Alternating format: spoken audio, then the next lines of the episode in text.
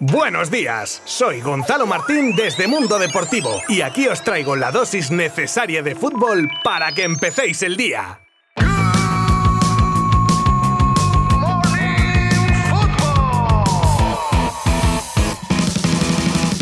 Vamos que nos vamos, que hoy tenemos un viernes cargadito de noticias, pero antes, como siempre, un breve repaso a los resultados de los partidos más destacados del día de ayer. Evidentemente, el otro partido de semis de la Copa se llevaba gran parte del protagonismo y tras un partido duro y peleado y con mucha intensidad, se terminaba con el resultado de empate a uno, goles de Raúl García y Hugo Duro, dejando toda la emoción de la resolución de la eliminatoria para la vuelta en Mestalla. En clave internacional, jornada de Premier con el Arsenal ganando a los Wolves por 0 a 1 y el Liverpool que hacía lo propio con el Leicester por 2 a 0. También tenemos resultados de la Copa Italia con el Atalanta 2 Fiorentina 3 y el Juventus 2 Sassuolo 1.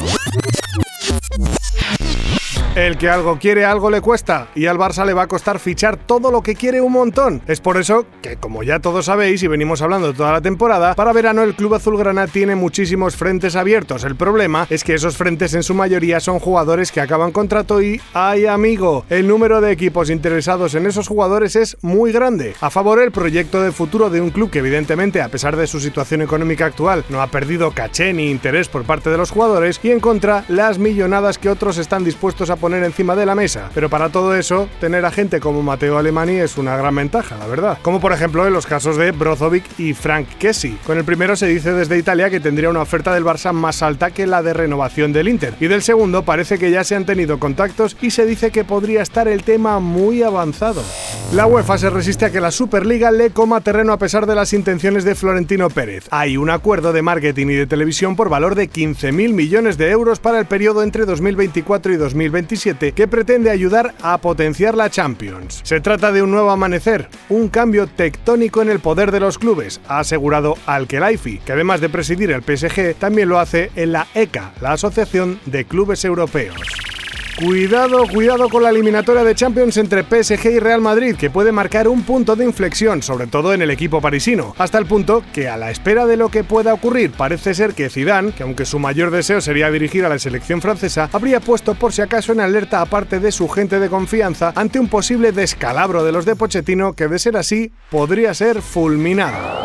Nos enteramos, según la SER, que la Fiorentina intentó a toda costa que el fichaje de Dusan Blauvik por la Juve no se produjese, pues reforzarlo de esa manera no se quería. Por eso se le ofreció al Real Madrid en este mercado de invierno, pero los blancos rechazaron al delantero porque tenían otras prioridades. Evidentemente, esas prioridades son Kylian y Mbappé. Vamos, Kylian Mbappé. De todas maneras, qué tristes se quedaron en la Fiore aceptando a regañadientes 81 millones de la Juve. Encontrar un sustituto, al menos alternativa, o simplemente un competidor, en el buen sentido de la palabra, para Jordi Alba y el lateral izquierdo del Barça es un auténtico quebradero de cabeza para los azulgrana, que ya barajan nombres para ese puesto de cara a la próxima campaña. El número uno en la lista es José Luis Gallá, que acaba contrato en 2023 y aún no ha renovado y podría no salir muy caro al quedarle un año de contrato. También se tiene a Tagliafico a la espera y a Marcos Alonso, el lateral del Chelsea, que a pesar de no ser la primera opción es la más firme ya que casi sale de Inglaterra este enero tras seis temporadas en Stamford Bridge. Ya os contaban los compañeros del Mundo Deportivo en su portada el plan de fichajes que tiene previsto el Fútbol Club Barcelona. Y aquí os hago un pequeño resumen. Se suspira por hacerse con Haaland como piedra angular del nuevo proyecto, a sabiendas de su alto coste y los sacrificios a modo de rebajas de sueldo y de poco gasto en otros fichajes. Aún así, la esperanza es lo último que se pierde. En otras zonas del campo y con el consenso de Xavi, a los ya antes mencionados posibles refuerzos para el lateral izquierdo se sumarían un lateral derecho con los nombres de Azpilicueta y Mazraoui o un central, por ejemplo, Christensen del Chelsea, que llegaría gratis. Movimiento en el ranking FIFA de selecciones y no solo con el ascenso al puesto decimoctavo de Senegal tras proclamarse campeona de África, ya que a pesar de que el top 3 no se mueve con Bélgica a la cabeza seguida de Brasil y Francia, Argentina le arrebata el cuarto puesto a Inglaterra, tras la que se coloca Italia, seguida de España en séptima posición. Para concluir el top 10, octava es Portugal, novena Dinamarca y décima Países Bajos.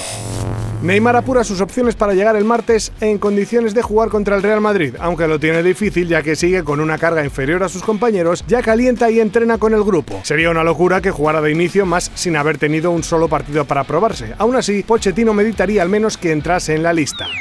Tras muchos años con un dominio absoluto del Bayern en Alemania, la Bundesliga se plantea varias modificaciones en su campeonato para que el club bávaro no arrase como a día de hoy, que os recuerdo que va por la décima liga en 13 años. Entre otras cosas, se propone que el campeonato de liga se luche a modo de liguilla entre los cuatro primeros o con dos semifinales y una final, vamos, estilo playoff. Lo curioso es que el Bayern se muestra abierto a estudiar dicha reforma. ¿Cómo se las gastan en Manchester? Si esta temporada no tenían suficiente con las decepcionantes actuaciones de su estrella Cristiano Ronaldo, ahora uno de los baluartes defensivos del equipo está en el punto de mira tras su mal partido ante el Barley, donde demostró ciertas carencias sobre todo en la forma y la velocidad. Se trata del, de momento, capitán Harry Maguire, ya que la afición pide que se le retire el brazalete.